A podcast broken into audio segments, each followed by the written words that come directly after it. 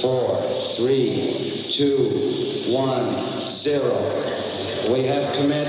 We have. We have liftoff. Liftoff. E aí, pessoal, meus queridos ouvintes, tripulantes da nossa cápsula Distorção, aqui quem fala é a comandante Maísa. Quero saber se está todo mundo bem, se está todo mundo seguro, porque a gente já vai começar o nosso episódio voo número 71. E antes de qualquer coisa, quero chamar o astronauta Eric. E aí, Eric, tudo bem? Por aqui tudo certo, tudo tranquilo. Hoje é, temos tudo fazer um voo tranquilo, né?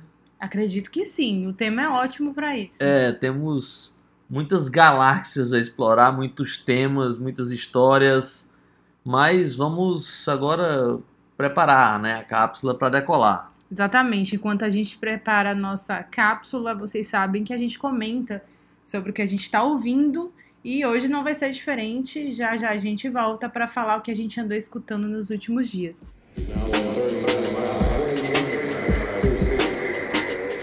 Voltando aqui comigo, começando esse episódio querido, esse episódio muito legal. Bom, nos últimos dias andei escutando é, o disco do Jack White, o segundo disco dele lançado esse ano. É, no caso, esse chamado Entering Heaven Alive. É, não escutei tanto quanto eu queria, porque realmente foi um disco que eu gostei bastante. Escutei assim umas duas vezes. É o segundo desse ano, né? O segundo desse ano. Escutei assim umas duas vezes, do começo ao fim, mas desde a primeira audição achei um disco muito bonito, muito diferente, né, pros que o, que o Jack White faz. Mas ainda assim, eu acho que não me surpreende tanto, porque o Jack White ele é um cara muito antenado, muito ligado. Então, quando vem é uma coisa diferente, assim, não é tanta surpresa, mas me surpreendeu positivamente, porque eu achei um disco muito bonito, os arranjos muito bonitos, umas coisas realmente mais puxadas pro country. É, um disco mais contemplativo, né? O primeiro disco dele, dele lançado no começo do ano era mais barulhento. E aí ele vem com um disco completamente diferente e dá essa dimensão de como o Jack White é um artista realmente multifacetado, não é, astronauta? Ele é muito versátil, né? Esse disco novo eu ainda não ouvi, tô devendo. Eu gostei muito do Fear of the Down, que é o disco anterior, já lançado em 2022, né? Que é tipo um disco mais, mais rock, esse é um disco um pouco mais tranquilo, é o que estão dizendo, né? Eu vi duas músicas desse disco novo e gostei bastante. É... É, esse segundo disco dele, eu, eu acho que tem muita, muitas raízes na música americana mesmo, né? Na música ali, no, no country, mas é bem assim, com essas raízes na música americana, um pouco de blues misturado com é country. mais acústico, é isso ou não? É, ele é mais, mais acústico, assim, ele dá uma, um- uma sensação de contemplação, assim, quando você escuta, que é bastante diferente, assim, do primeiro, né? Do primeiro lançado esse ano, que realmente ele é mais barulhentão e é igualmente bom. E aí, dois discos bem diferentes aí, lançados pelo mesmo artista, ele é realmente é, é, um cara bastante versátil aí. É isso aí, e você, astronauta, que você andou ouvindo?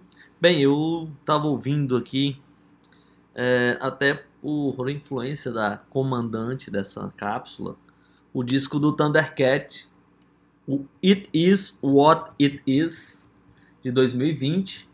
É, tenho gostado bastante desse disco. Eu lembro que eu ouvi na época, achei legal, mas agora tô gostando mais.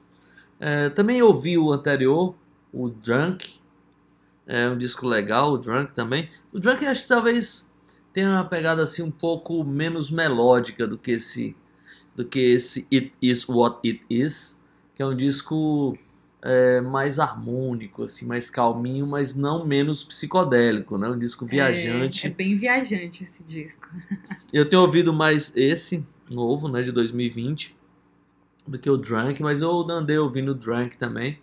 E tem uma outra versão do Drunk, né, que é o Drank, É. né, que é um disco de remix, É. que também é bem legal.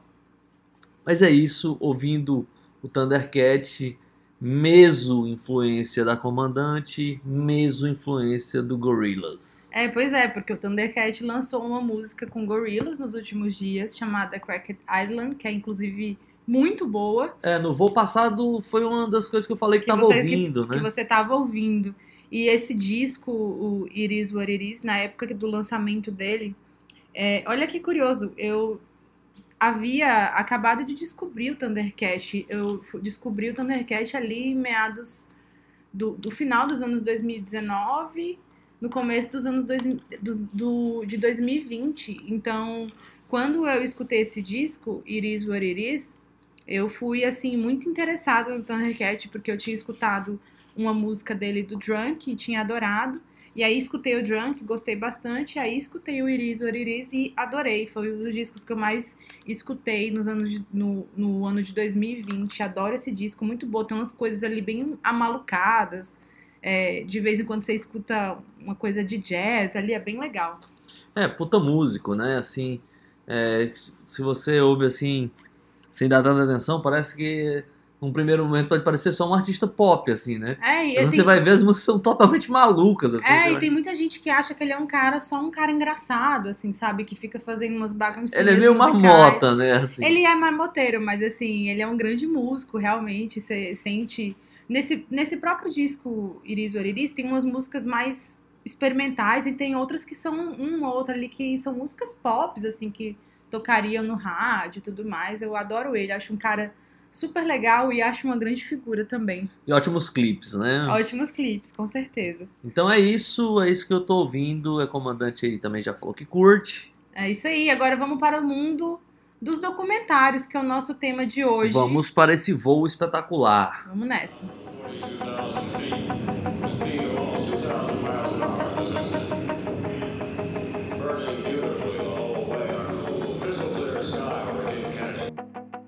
Começando agora o nosso voo. Tripulação que vai passar aí pelo menos, sei lá, uma hora conosco nesse voo especial, falando daquelas histórias, ou pelo menos é, são filmes, né? Contando essas histórias é, de artistas que a gente gosta, às vezes de um disco, às vezes de um trecho da carreira, às vezes da carreira inteira. Então, é meio que uma continuação de um voo mais antigo, no qual a gente falou de filmes e tal, a gente ficou de dar uma, um volume 2 para essa história e a gente meio que resolveu não falar propriamente de filme, mas falar de documentário de música e, é, esse tipo de filme tão encantador que nos revela ali ótimos momentos de- da carreira de artistas que a gente gosta e às vezes até de artistas que você não gosta. Você nem É, mas- imagina, né? É, e tem ótimas histórias, né? Você não gosta muito da música, mas pô, você fica Sim. impressionado é, com, a- com as histórias. Até lembrei que enquanto eu tava falando disso, falando de artistas que você não gosta, por exemplo, o Polícia é uma banda que eu não- nunca me interessei. Mas eu vi o, o documentário do guitarrista do Police, eu esqueci o nome dele agora. Eu lembro o nome do, do, do É, Copland e do, Copland e do Sting. É, Andy Summer. Summers. É. Cara, é demais o documentário dele. A história dele é muito legal. É, ele convivia ali entre dois egos infladíssimos, né? Sim. Do Steve, do, do Sting. do Sting e do Copland. E ele era um cara muito tranquilo. É um filme revelador, assim, em muitos aspectos. Ele era muito fã. Ele era, não, desculpa, ele é muito fã de música brasileira. É, então, ele mostra as imagens dele chegando no Brasil, quão ele ficou emocionado e tal. Bem, esse é um pequeno exemplo de um filme, por exemplo, que eu não consegui parar de ver depois que eu comecei. É, de um artista que não, não me desperta nenhum interesse, assim, sobretudo a banda que ele participava, é, que era o Police, mas pô, a história é tão legal É. que você não consegue não se envolver ali e tal. Eu achei muito legal, assim, ele me pareceu um- uma figura muito interessante. Bem, mas é disso que nós vamos falar, É, dessas falou- e de outras, sei lá, dezenas de documentários. É, astronauta, você falou aí, às vezes a gente nem curte, né, o artista ou a banda e acaba gostando do documentário. No meu caso, enquanto você falava, eu lembrei de dois documentários. Uma de duas mulheres, uma delas eu acho. é, Eu não conheço muito, mas eu acho uma grande figura. A outra eu conheço pouco, mas eu não curto muito a música. Uma delas é Amy Winehouse. Eu assisti o documentário, achei o documentário muito bom, apesar de eu não curtir, é, mas enfim, uma grande cantora. E o documentário, o lance dele é que é um documentário muito bem feito ali. Todo mundo que assiste realmente gosta bastante, independente ou não se de, de gostar dela. E um outro documentário que eu fiquei realmente impressionada com a história foi o documentário da Tina Turner. É, a Tina Turner, enfim, a gente conhece por ser essa grande é, é, ela, Artista pop, né? é, ela vem ali dos anos 70, já cantou com muitos rockstars, inclusive. E aí dos anos 70, da- ela para os anos 80 ela desponta aí em carreira solo. E foi uma mulher que passou por um violência doméstica, né, por causa do marido, que É, ela lá nos também... anos 60, né? Os Lá nos discos eram 60. sensacionais. Pois é, e aí ela chega ali nos anos 80 e se, se reinventa, ganha forças assim para lutar contra essa violência que ela passou. E ela é hoje em dia uma das mulheres mais é, mais poderosas aí, como a gente pode falar do, do ramo musical. E aí eu queria falar também, astronauta, esse esse tema ele acabou nos surgindo porque a gente assistiu é, os documentários no, do Inédit também recentemente. Isso, isso. E eu achei, e assim, pelo menos a- eu, eu não consegui assistir tudo que eu queria, mas tudo que eu assisti eu gostei bastante. E aí eu queria começar falando aqui de um documentário que muito interessa o astronauta também, que é o Mangue Beach, do Jura Capella. Eu queria saber até se o astronauta curtiu, tanto quanto eu, mas eu achei um baita documentário que conta ali aquele movimento do Mangue Beach e da música pernambucana ali em Recife, como isso explodiu para o Brasil e para o mundo inteiro. Eu, eu adorei o documentário. É, em alguns momentos me soou muito nostálgico, né? Lembranças ali de, sei lá, de, de atrás do primeiro disco do Nação Zumbi, do Mundo Livre S.A., essa coisa toda. Mas eu acho que ele foi muito bem, retratou muito bem esse momento é, da, da cena de Recife. Eu acho que uma das poucas vezes ali que surge uma cena que toma conta do Brasil e que não é não acontece no Rio nem em São Paulo, né? Apesar de que o pessoal do Mangue Beach terminou indo para São Paulo em algum momento, mas tinha um lugar, né? Tinha um lugar chamado Recife que lá virou o centro, não é tipo assim, ah, porque tem nos anos 70, tipo assim, ah, tinha os cearenses, né, no, no Rio de Janeiro, né? Fagner, tal, o, o, o Belchior e tal, mas eles estavam, tipo assim, eles saíam, o movimento não era em Fortaleza, né? No caso do Mangue Beach, era um movimento em Recife. Exatamente, Então tanto é que que mesmo. você dá, uma, dá um ineditismo, ou pelo menos uma coisa especial ali pro, É, pra cena. tanto é que mesmo e- e- eles se deslocando para outros locais do Brasil, a música ela é verdadeiramente pernambucana de Recife, né? Nem pernambucana, mas a música recifense, né? É, é muito, muito, muito interessante assim a relação deles com o lugar. E tanto que a maior parte do documentário é realmente filmada lá, as histórias são de lá. Não é tipo assim, ah, os caras que saíram de Recife e foram para São Paulo conquistaram o Brasil de lá e tal. Tinha essa, sempre essa relação, né? Da É. cidade e tal. É, já queria emendar rapidamente, Eu só, comandante. eu só queria falar que nesse documentário, uma das coisas que eu mais gostei foi como é, ele, é, o Jura Capela ele conseguiu unir é, essa vertente da música com outras vertentes para se criar assim a cultura do Mangue Beat. E aí lá no documentário a gente consegue perceber que esse movimento não era, não reverberava só na música, mas também no cinema, nas artes visuais, na literatura.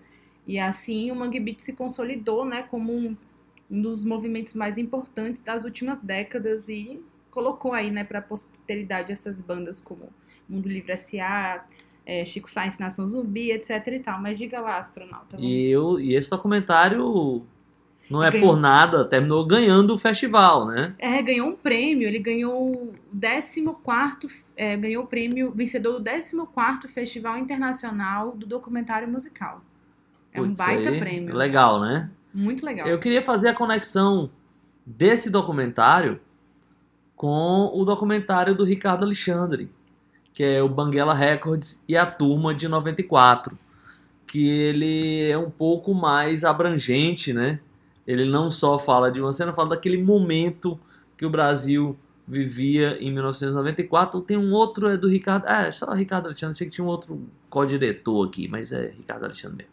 Bem, é, Esse documentário é bem legal, inclusive o astronauta que me apresentou. ele é muito legal. Conhecia, mas eu nunca tinha assistido o astronauta que, que me mostrou. Muito bom mesmo, que fala ali.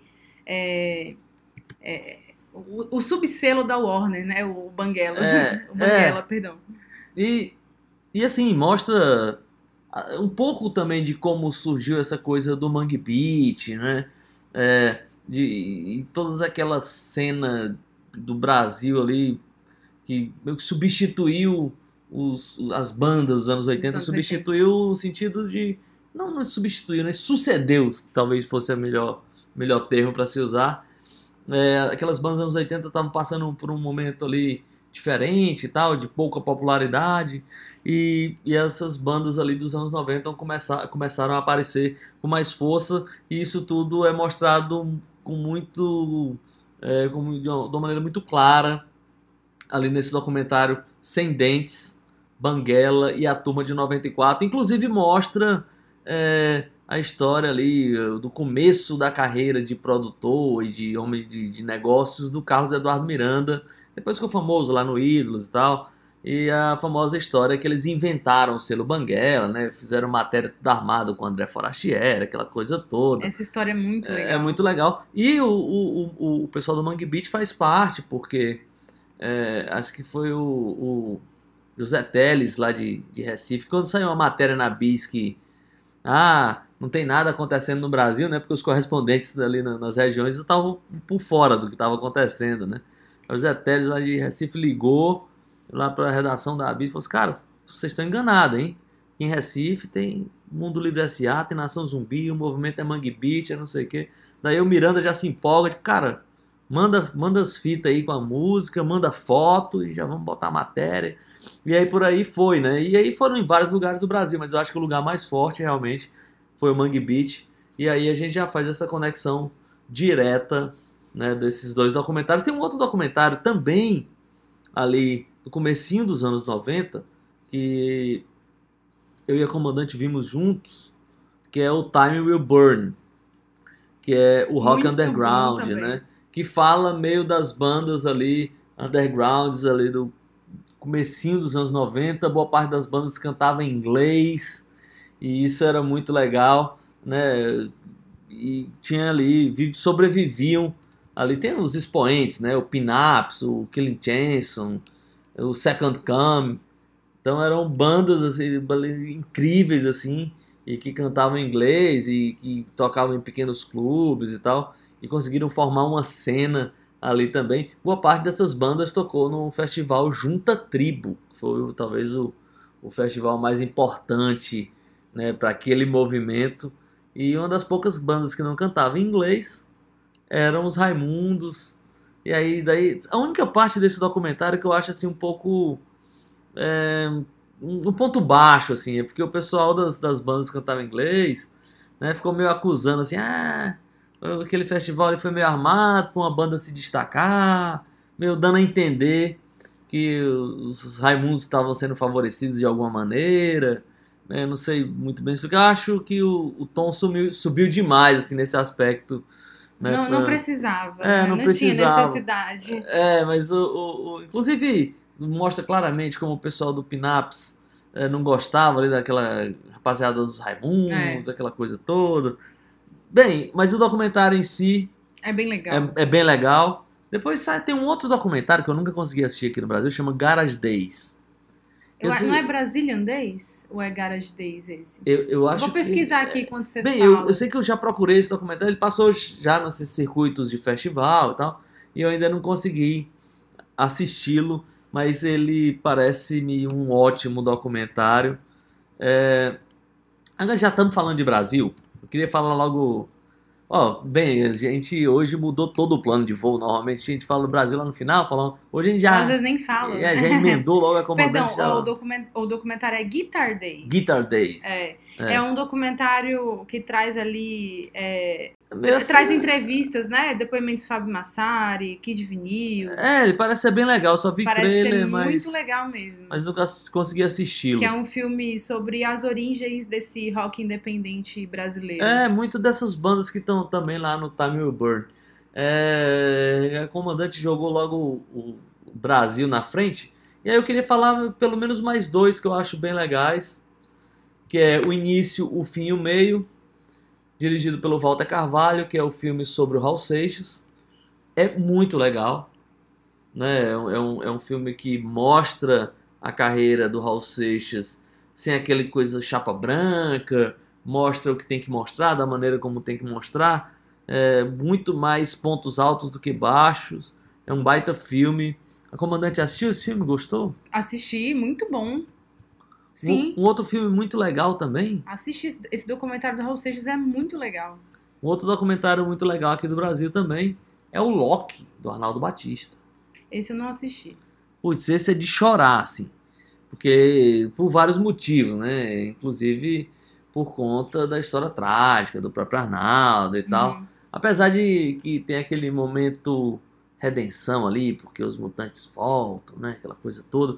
Mas é um filme muito tocante, emocionante, assim, a maneira como o diretor foi colocando as coisas ali, o Arnaldo pintando um quadro. Cara, é muito legal. Esse é um documentário vale documentário pena. é, é o que tem que tem um, um depoimento do Kurt Cobain, do Sean Lennon, esse do, do Arnaldo Batista, que se não me engano foi lançado pelo Canal Brasil, ele. É, do Canal Brasil. É, essa, essa, essa participação, digamos assim, do Cobain foi na entrevista, acho que do Zeca Camargo. O Zeca É. Camargo entrevistou ele aqui. Que ele No Hollywood Rock, né? E aí o Zeca Camargo deu pra ele os discos dos Mutantes, ele, ele escreveu uma carta pro Arnaldo Batista, né? E aí, pô, isso é demais. É muito legal. Ahn, bem, acho que agora, comandante, já. Tem- eu, eu- acabo não falando tanto de. Rapidinho, só falando aqui ra- rapidamente sobre o Brasil.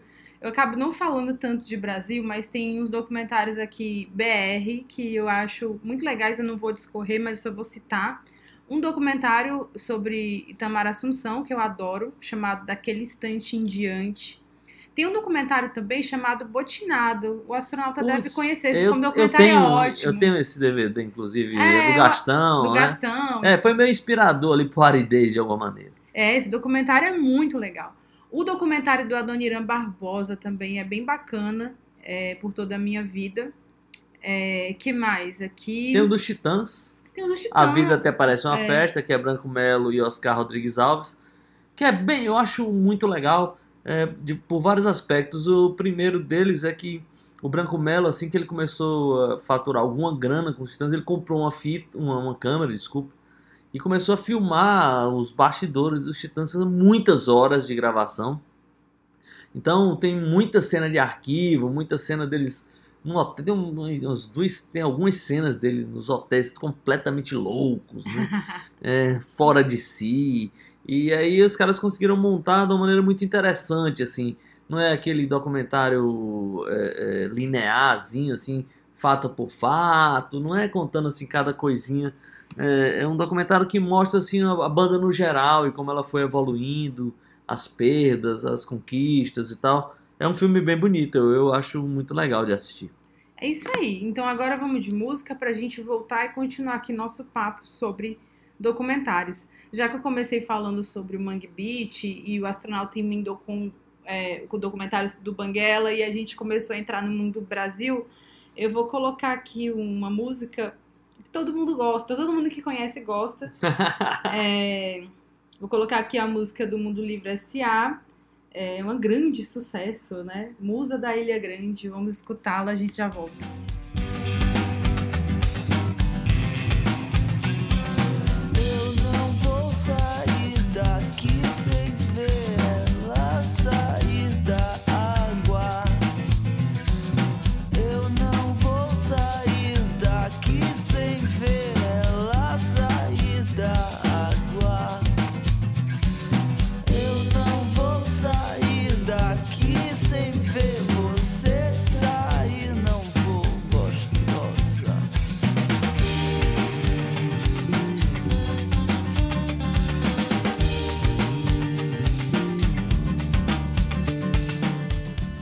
Depois dessa canção Arrasa Quarteirão, essa música é muito boa, né? Pô, demais. Ela tem uma levada, um groove envolvente, eu diria. o groove certo no lugar Pois certo. é. Bom, já que a gente falou de Brasil, eu vou vou despontar para outros locais do mundo. E vou continuar falando sobre as minhas escolhas, as nossas escolhas aqui no Inédit. Como eu falei, eu não consegui assistir muita coisa, mas o que eu assisti eu adorei. E aí eu queria falar sobre esse documentário do do Estúdio 17, né? Que é o, estu, o estúdio Putz, esse é demais. o estúdio é, é, que ficava localizado é, acima de uma loja de disco Ranges, que era ali na capital da Jamaica, em Kingston. Esse estúdio ele foi fundado é, no final dos anos 50 e aí ele se tornou assim um ponto de encontro é, da cena de reggae, né? Que não se falava o reggae como a gente conhece, mas existiam ali vertentes anteriores ao reggae, como o ska, é, rocksteady, lovers rock, etc e tal. E aí esse estúdio ele se tornou um ponto de encontro é, durante essa década de 50 e até a independência da Jamaica, em, a partir dos anos 1960. E por lá passaram, assim, simplesmente caras sensacionais, desde Bob Marley até o Lee Scratch Perry, o Peter Tosh, o Gregory Isaacs, o Scatalites, entre muitos, o Dennis Brown também. Eles fizeram gravações históricas, só que aí os donos do, do, do estúdio acabaram se mudando para os Estados Unidos. É, a, a- Jamaica vive um momento complexo ali, É um né? momento de muita violência, luta política, né? Depois, é, as depois, gangues. depois da rua, independência se criaram gangues rivais e muitas pessoas morreram e aí se criou um clima de medo realmente na capital da Jamaica, principalmente nas regiões periféricas. E aí acaba que os donos ali do, do, do, do estúdio se mudam para os Estados Unidos em busca de uma vida melhor e deixam lá o estúdio do jeito que que que tava, né? E aí eles demoram a voltar e quando Tem, tem voltam enchente, né? Tem umas Enchente, enchentes, pois tem é. umas, umas demoram a lá. voltar e quando voltam é, se deparam com gravações É, é. volta pra recuperar as fitas, né? com gravações nunca antes escutadas, inéditas, e aí eles recuperam essas fitas. E aí esse documentário mostra toda essa história é, de saída, do pessoal de saída da, da- de Kingston até é, encontrar essas fitas, recuperar. É muito legal esse documentário, tem vários depoimentos bacanas. É, é muito bom, né, astronauta? Adorei. Cara, é muito legal e mostra ali muito Estúdio da, 17. é, muito da história da Jamaica. Eu queria emendar, comandante. Eu vou dar uma roubada aqui, tá? Pode Eu roubar. vou dar uma roubada aqui no nosso tema, que é o seguinte: já que a comandante falou desse documentário do Estúdio 17 lá na Jamaica, é, eu queria emendar não com um documentário, mas com um filme que só virou filme porque quer dizer, na verdade não sei nem porquê, mas eu sei que a história era a seguinte. é, o diretor desceu na Jamaica para fazer um documentário. Chegando lá, não rolou muito de fazer um documentário, ele transformou o documentário num filme, numa ficção, entre aspas. Quer dizer, uma ficção, mas usando ali os músicos, a galera da, da, da, da cena musical como atores. Eu tô falando do Rockers It's a Dangerous. Nossa, eu não assisti esse. Cara, esse é demais. É, É, demais. do. Tem no YouTube, é, é gratuitamente. É, tem, tem lá, é, é, do diretor. Agora o nome desse cara é Ted Bafalocos. Bem, é, esse filme de 1978. Bem, ele desceu lá pra fazer um documentário. Mas, cara, eu entendi que, assim, pelo que eu já vi, o clima tava muito complexo ali, tudo. Aquelas guerra das gangues, as confusões. Ele, ele, ele- teve uma grana roubada, mil, 10 mil dólares roubados. cara muitas confusões ali. Daí ele decidiu transformar numa, numa história de ficção meio Robin Hood, assim, que é muito legal. E é um, é um filme meio de comédia, assim, de um anti-herói é, chamado Leroy Housemouth Wallace. Cara, esse cara é muito engraçado. Ele se mete em muitas roubadas, assim, desde. Sei lá, ele é- também não é um cara. É é aquela história, Robin Hood, né? Rouba do Aham. rico pra dar pros pobres. Ele queria ter um selo pra vender os, os disquinhos dele e tal.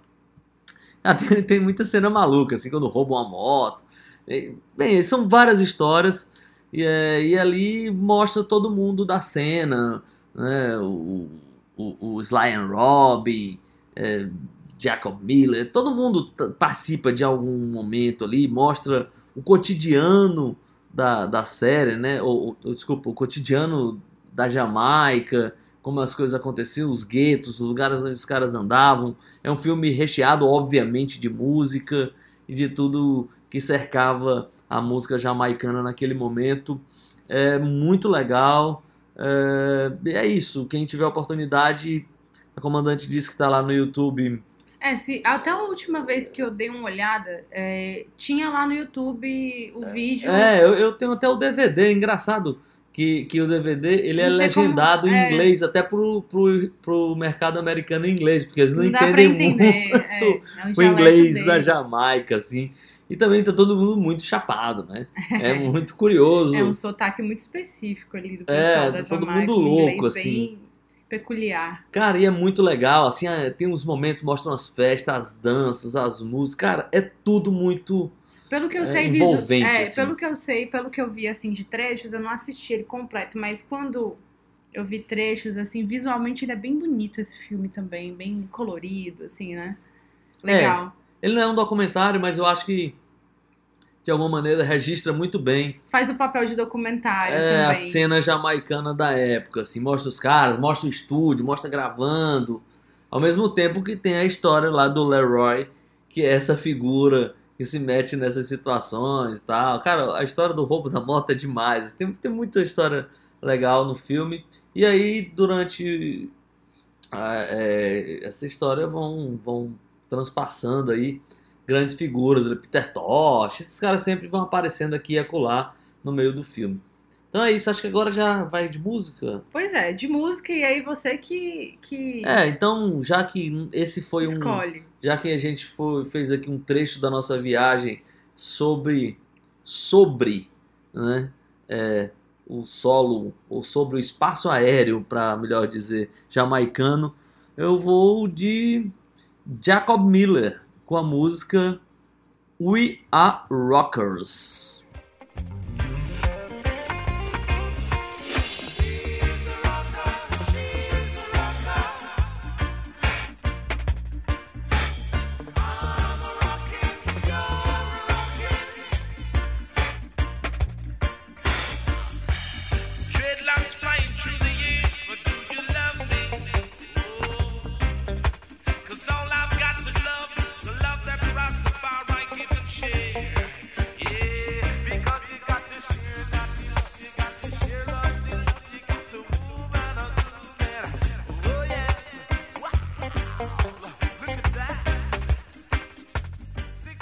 Bem, depois desse voo rápido pelo território jamaicano, é, eu queria voltar aqui para falar de um documentário que é controverso, no mínimo.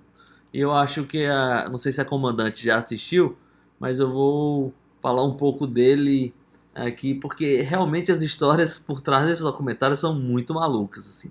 Eu tô falando do documentário Kurt and Courtney. A comandante já assistiu esse documentário ou não? Não, não assisti Astronauta. Assistiu o Montage of Hack? Também não. Também não, né? Também não. É, o Montage of Hack é um documentário, entre aspas, oficial, né? É, Aquele que a, a Courtney liberou todas as cenas, é, tudo gravado, tudo baseado nas gravações que o Cobain fazia nas fitas cassete, contando histórias e tal. Esse é o oficial, é o famosão, é o que recebeu muitos aplausos, né? É, mas só uma, um- uma observação. Eu já vi algumas pessoas falando que não gostaram muito desse Montage of Hack. É, eu sou uma dessas pessoas. Quando eu assisti. Quando eu assisti, eu fiquei bem impressionado. Assim, depois eu fui prestar atenção. é, eu não sei, posso estar, estar ma- maluco, assim, mas é, ficou a impressão assim que o filme rebaixou o Cobain a só um, um junk, assim, como a Courtney Love, assim, tipo, vamos botar os dois no mesmo nível e a gente sabe que, né, não, nem vou entrar nesse aspecto, mas que não era assim. É, mas tem esse documentário Kurt and Courtney, que ele saiu acho que quatro anos após o suicídio do Cobain. E esse documentário ele é muito controverso. Tem muitas histórias malucas assim. É, tem uma, uma- história que é, que no final do documentário ele quase que conclui ali de alguma maneira ou sugere que ah, tudo ali é meio uma armação da Courtney Love pro Ah, é? marido morrer. Nossa. É, o, o- o- o- tem várias histórias. Assim. Primeiro, o detetive que ela contratou quando o Cobain fugiu da, da, da clínica de recuperação, né? No espaço de tempo entre fugir da clínica e aconteceu o suicídio, ela tinha contratado um detetive particular. Ele levantou muitas suspeitas sobre isso. O próprio pai da Courtney Love fala coisas não, não muito elogiosas sobre a filha também e tal. É, cara, é muito maluco. E tem também é, é, é, é a participação, é, sei lá, perturbadora, digamos assim, do músico junkie lá de Seattle, o El Duce. Esse cara falou que ele ele fala que a, a Courtney Love chegou a oferecer 50 mil para que ele executasse o Cobain. é uma história bem maluca, né? E, e a história, e ele disse que sabia quem tinha feito, que ele não aceitou, mas ele sabia o nome da pessoa que fez. Curiosamente, ele morreu num acidente de trem, esse cara. Olha só. Então, esse, esse documentário, ele, ele eu, eu assisti, assim, ele começa muito interessante Uhum. e depois ele adquire um tom de teoria conspiratória, meio arquivo X ali, sei lá, coisas desse, desse tipo meio maluco assim. É, mas ele é muito controverso. E aí a- ele ia estrear em Sundance. A Courtney Love conseguiu proibir, meio que barrar o filme lá, mas ele terminou estreando em outras praças e ela nunca conseguiu barrar o filme. Mas é assim, como o filme não é um filme espetacular nem genial, mas, mas muito inusitado, assim, porque começa contando uma história e, e o próprio detetive que é Courtney Contrato. contratou termina sugerindo meio que ela armou tudo. Cara, é muito louco. E mostra um pouco ali da, da relação maluca do E- Kurt Cobain e da Courtney Love. Ele não é um documentário que leva tão a fundo essa coisa do, do casal quanto Montage of Hack, que Uhum. realmente extravasa isso, mostrando as imagens deles em casa, né? É, como junkies cuidando de uma criança, essas cenas, cenas muito fortes, mas leva em consideração ali a, a- essa outra possibilidade de não suicídio do Cobain de ter sido um assassinato e coisas do tipo. Entre os dois aí, qual que você indica pra assistir? É, Qual que é o melhor? Cara, é- as histórias são muito diferentes, assim, né? Esse Não, mas qual você gostou Courtney- mais? Ah, não. É, Eu não gosto de verdade, de verdade, em nenhum dos dois, assim. Ah, então os dois são ruins. É, é, o Kurt Courtney, ele. Ele mostra um lado. E aí, tipo, quando começa esse momento aí da, da- dessa teoria conspiratória, eu acho assim um pouco exagerado, meio chato. Assim. Over, né? É, o Montage of Hack, apesar de ter, no, no final das contas, essa linguagem ali de, sei lá, de colocar só como ele como mais um junk qualquer, Uhum, de alguma maneira as histórias são narradas por ele uhum. e mostra muita cena de arquivo íntimo, assim, que você não vai ver em outro lugar. Apesar de que depois eu vi uma entrevista do Buzz Osborne, do Melvins, né, o guitarrista e vocalista do Melvins, que era amigo do Cobain, que inclusive que o Cobain admirava muito e tal. É, ele falando assim, cara, tem muita mentira no Montage of Hack, e apesar de estar sendo narrado pelo próprio Cobain, ele falou que o Cobain mentia muito, e sobretudo nessas gravações tem um monte de mentira, e que tem vários pontos que ele disse, ah, isso não foi desse jeito, isso não foi assim, isso ele inventou, isso ele falava pra todo mundo, mas não era verdade, na escola todo mundo sabia que não era assim, e tal. Tem, essa, tem essas histórias também. É isso, comandante. É isso aí. Bom, poder opinar porque não assisti os dois, então vou ficar devendo aqui minha opinião. Mas em breve assistirei. Eu só sei que já vi algumas pessoas que eu considero opinião falando que esse Montage of Hack não era tudo isso, como diziam. É porque surgiu assim como uma grande coisa. Uma né? grande promessa. É, mas ele, ele realmente tem vários elementos pra ser um ótimo filme, assim. Um monte de cena inédita, o cara conseguiu montar quase que, que, que todo o filme baseado no, no próprio cara que, que é o protagonista, narrando as histórias através de fitas cassete, né, que ele gravava. Então, isso tudo é, faz do filme, assim, um, um, um acontecimento. Legal. É, bom, eu vou falar aqui, continuar aqui no, no é porque ainda tem dois documentários que eu assisti e gostei bastante. É, vou comentar aqui sobre o documentário Anonymous Club, falando da Courtney Barnett. É muito legal, adorei esse lado dela. É um documentário que o, o diretor, o Danny Cohen, esse Danny Cohen é um cara que acompanha a Courtney Barnett, se eu não me engano, ele já gravou clipe clipes, foi diretor de clipes também dela. E ela aceitou gravar depoimentos em áudio, como se fosse um diário pessoal para ele, que além de ser cineasta também é amigo dela. E ele foi lá acompanhando ela numa turnê. E aí, nesse acesso íntimo à vida privada da Courtney Barnett, a gente percebe que é, ela é uma garota muito talentosa, muito introvertida também, muito sensível. É, é uma garota que até eu vi o, o, o Marcelo Alite comentando que ela é viciada em trabalho, ao que parece, ela gosta muito de, de, de escrever, de compor. Ao mesmo tempo, ela tem alguma. Ela fica reticente com fazer turnê, se apresentar, fazer show. Você percebe ali uma garota que tem muitas inseguranças e essa sensibilidade dela acaba te abraçando. Não é nenhuma novidade falar que a Courtney Barnett é uma das maiores artistas aí do que a gente pode falar de, de rock alternativo, independente Da atualidade. da né? atualidade. Ela é realmente uma, uma garota muito é, talentosa que faz aquele rock básico, mas com muita é, criatividade e muita autenticidade. E aí você vê, né, é, que ela basicamente tem as mesmas indagações e aflições que uma pessoa normal.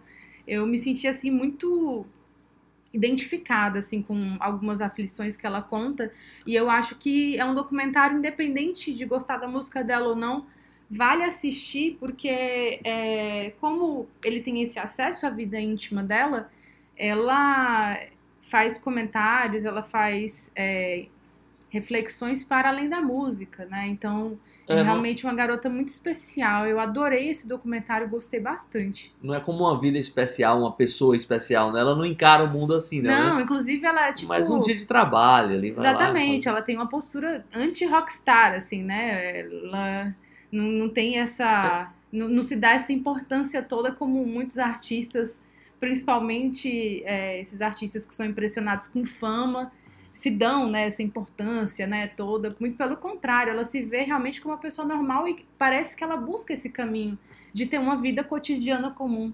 Esse negócio de ser anti-rockstar tem uma historinha rápida com a Courtney Barnett. Pode? Pode? É, 2000 Deve. 2014, a Courtney Barnett estava a ponto de lançar o seu primeiro disco, assim. Ela já tinha lançado dois EPs lá na Austrália, lá nos Estados Unidos eles condensaram num disco, mas ainda não era o primeiro disco né, completo dela, eram dois EPs que ela tinha lançado. A sonoridade era até ligeiramente diferente, assim. É, quando ela tocava ao vivo já era mais parecido com o que veio a sair a carreira dela depois. É, bem, em 2014 fui um festival lá em São Francisco e ela tava tocando no menor palco, não sei se era no palco 2 ou no palco 3, assim, no menor palco do festival. E aí eu lembro que eu tava esperando, porque eu já tava ouvindo esses dois EPs assim loucamente, tinha adorado. né? E aí fui lá e tipo, já existia um hype da imprensa, todo mundo, né, falando, a garota, não sei o que, aquela coisa toda. E eu lembro de chegar no palco e ela tá lá tocando, né? E tinham, sei lá, 30, 20, 30 pessoas assim, vendo o show e meu primeiro pensamento foi: bem, putz, essa imprensa é foda, né? Fica fazendo hype, ela não tá tocando pra ninguém aqui. Quando acabou a música, ela deu um sorrisinho assim, acenou, falou assim: daqui a pouco eu volto. Ela tava só passando o som. e aí a história do, do, do, do anti-rockstar dela, que ela mostra no filme e que lá me pareceu muito real, assim, é que depois ela voltou não trocando de roupa. Ela, ela mesmo tava montando as coisas com a banda, passou o som, botou o instrumento ali, ela voltou, fez o show, sei lá, com a chavezinha do apartamento pendurada aqui no, no cinto e tal, e foi um baita show. Esse, mas mostrava muito essa ideia, assim, de que a, além dela não ser um- uma, né, não ter essa coisa do rockstar, de ser especial, ela era, foi muito carismática desde o momento que ela, Ela sorriu, é, assim, é. e falou assim, daqui a pouco eu volto, e aí foi assim, ela saiu, pegou uma água mineral, já voltou e já voltou. Ela é muito carismática. Ela, apesar dela não se colocar como especial, ela é uma garota especial. Demais. É, e eu tenho muita vontade de ver um show dela. Espero em breve realizar esse meu desejo. Vamos lá, eu vou de música agora e vai ser da Courtney Barnett pra gente voltar e continuar aqui o nosso papo sobre documentários. É, vou escolher aqui uma música dela que eu gosto bastante, ali do começo da carreira dela, uma música chamada Nameless Faceless do disco Tell Me How You Really Feel.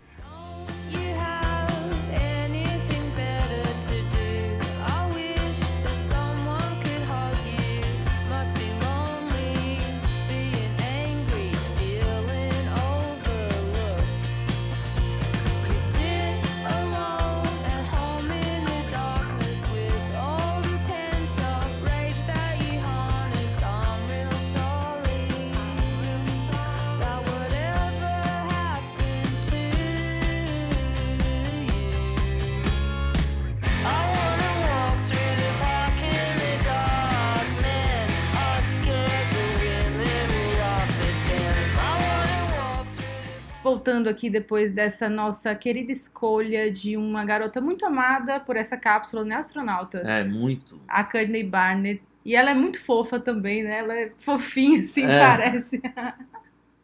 é isso aí, astronauta.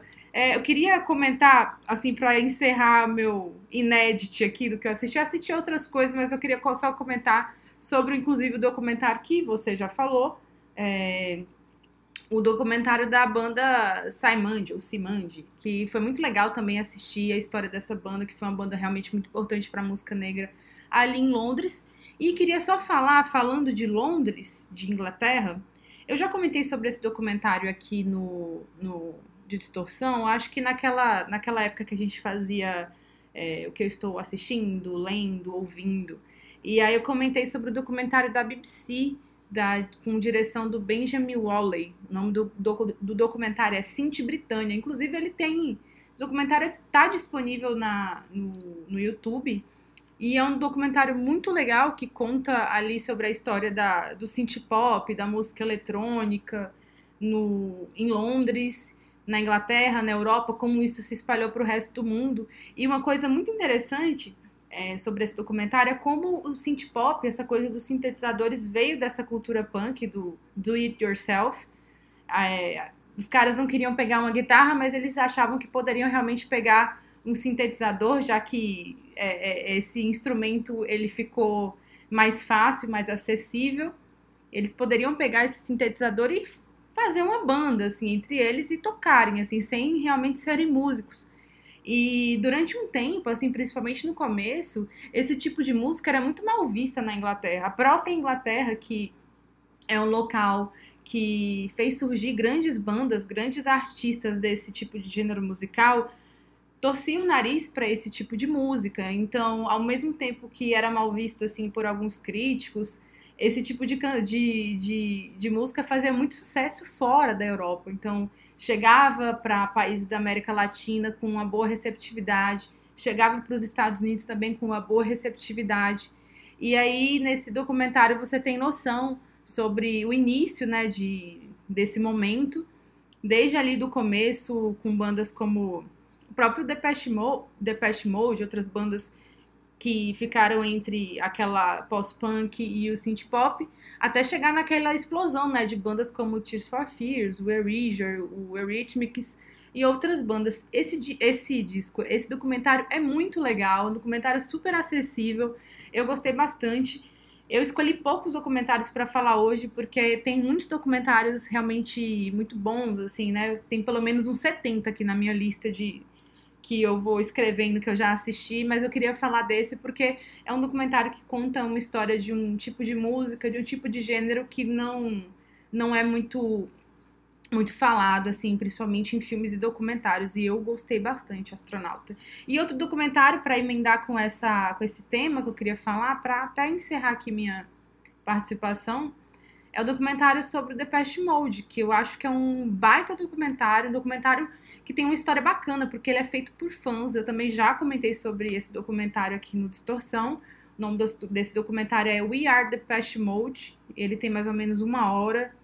Ele está disponível também na internet. Eu não lembro em qual plataforma, mas é só você colocar no, no Google que aparece. E é um documentário que mostra o impacto do, do Depeche Mode e de outras bandas similares ali na Europa Oriental, na época da, da- do bloqueio cultural, né?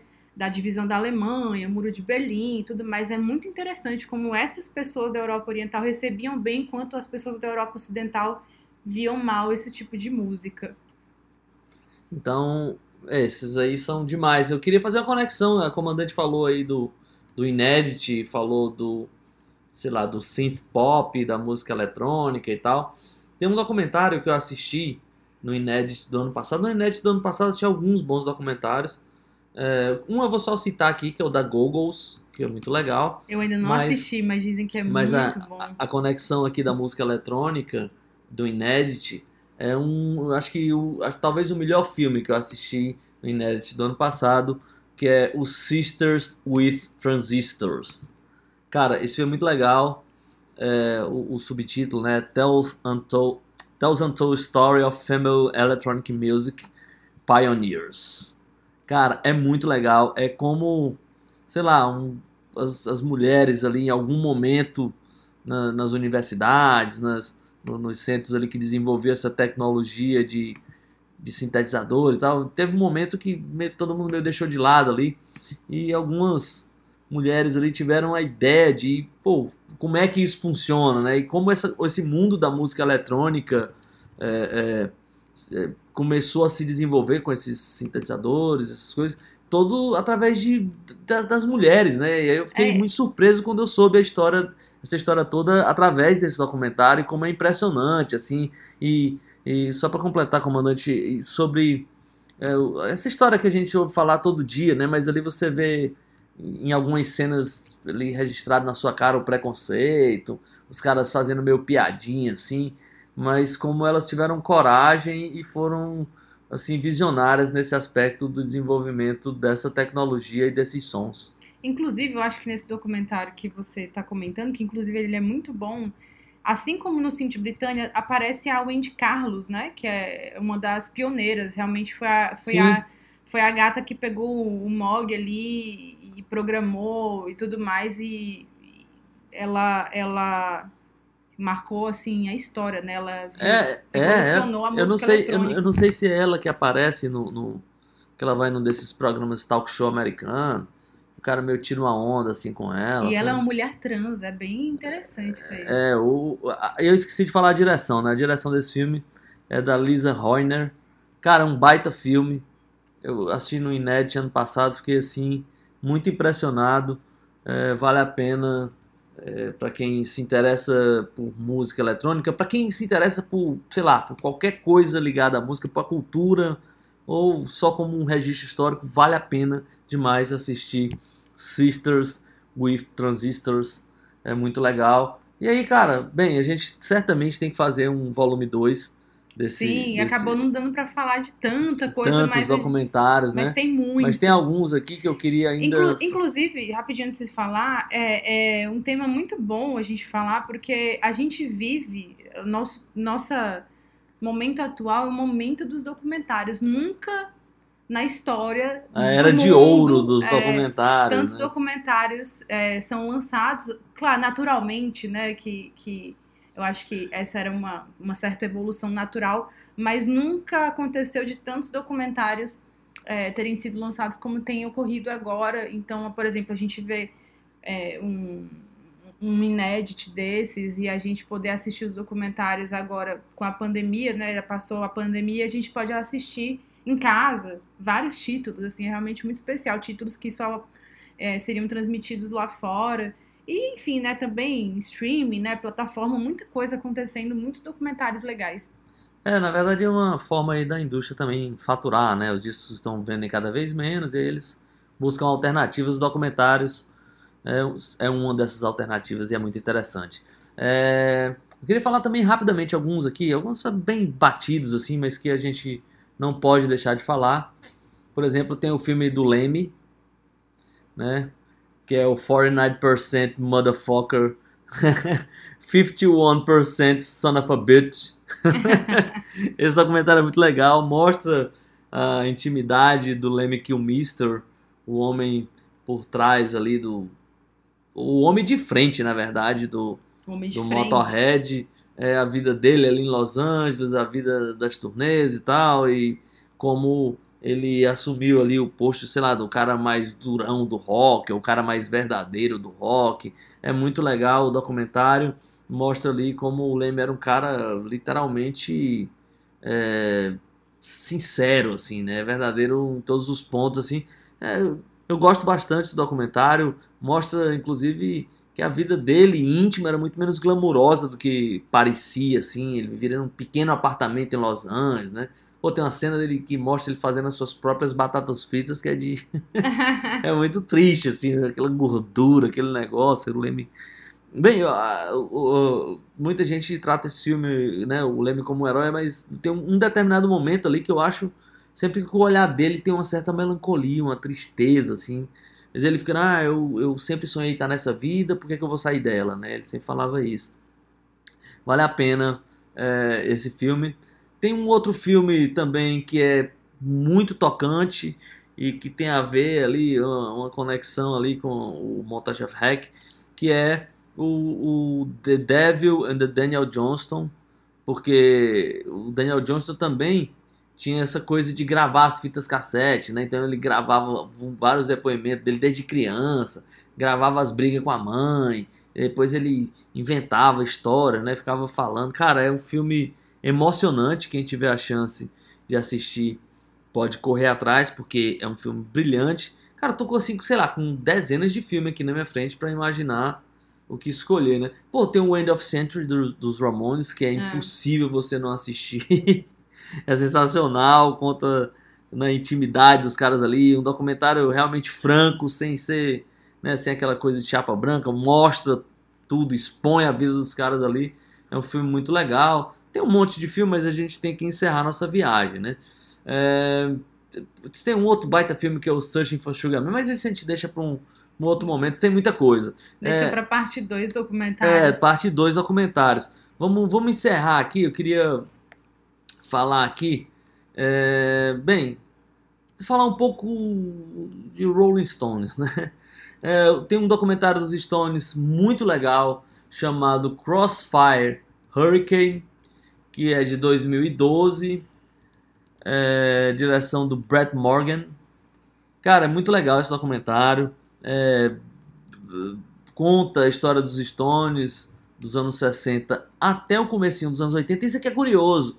É, e, e- e o mais interessante é que o final do documentário ele fala assim, né? Ele, ele, ele- é, não sei se é uma frase do Jagger que meio que encerra ou de um dos caras, mas eles falam assim: a partir daqui virou uma empresa. É basicamente isso, né? Não é, não é literal essa tradução, mas é mais ou menos isso que ele fala. Então ele, ele deixa entender que a partir dos anos 80 não- é mais o espírito de banda, não é mais explorar novas coisas, é, é tipo, bem, nós somos uma corporação, vamos faturar com isso o máximo possível. E o documentário acaba ali na, na turnê, no comecinho dos anos 80, com essa colocação ali, a partir de agora, né, daí pra frente é uma corporação.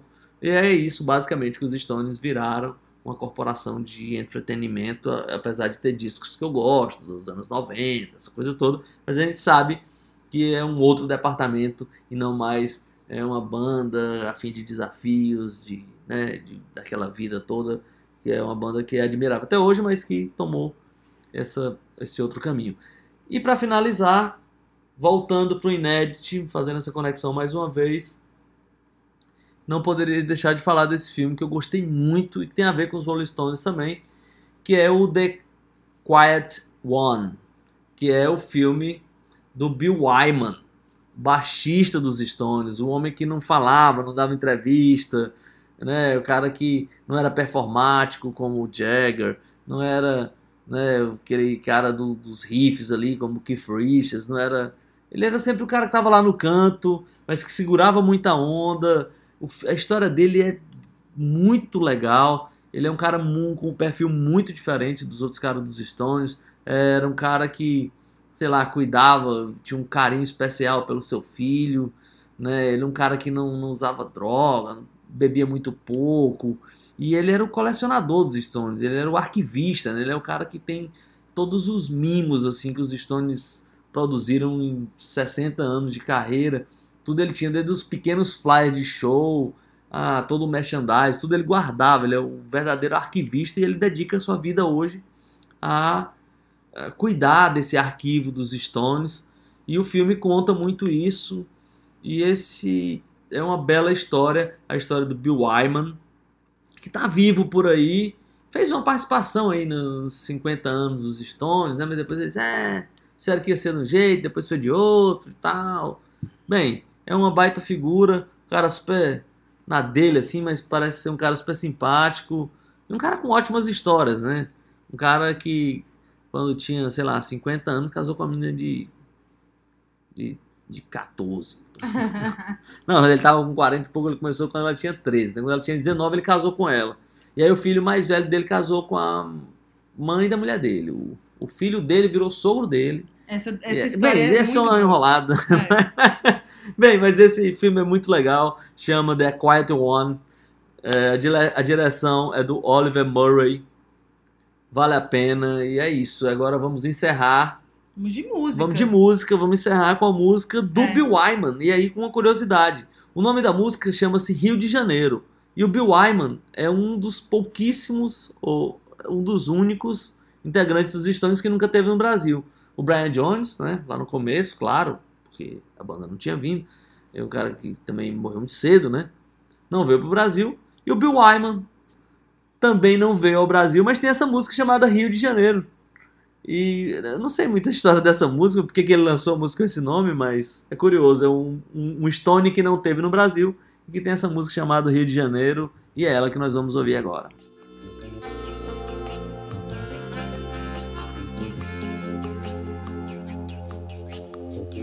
To the airport in a limousine. I through the pages of a magazine. And right before my eyes was the prettiest place I'd ever seen. Beautiful pictures and far off places. 300 million people of different races. Then I read the caption on the cover of the magazine. And it said, Rio de Janeiro. It's a gateway to Então, para encerrar o episódio de hoje, a gente tem aqui o nosso momento histórico de efemérides. Bom, aqui, dia 18 de agosto, então eu vou voltar lá para o dia 18 de agosto de 1962 para falar que nessa data, há muitos anos, quem estreou com os outros três Beatles, com George Harrison, com John Lennon e com Paul McCartney foi ninguém menos, menos do que o nosso querido Ringo Starr, que fez a estreia com uma banda. É, ele teve um ensaio antes dessa estreia de só de duas horas de preparação. E essa foi a primeira aparição dos Beatles como eles viriam a ser conhecidos mundialmente e pelo visto para sempre, né? Então essa é a minha efeméride de hoje. E você, astronauta, o que você tem por aí?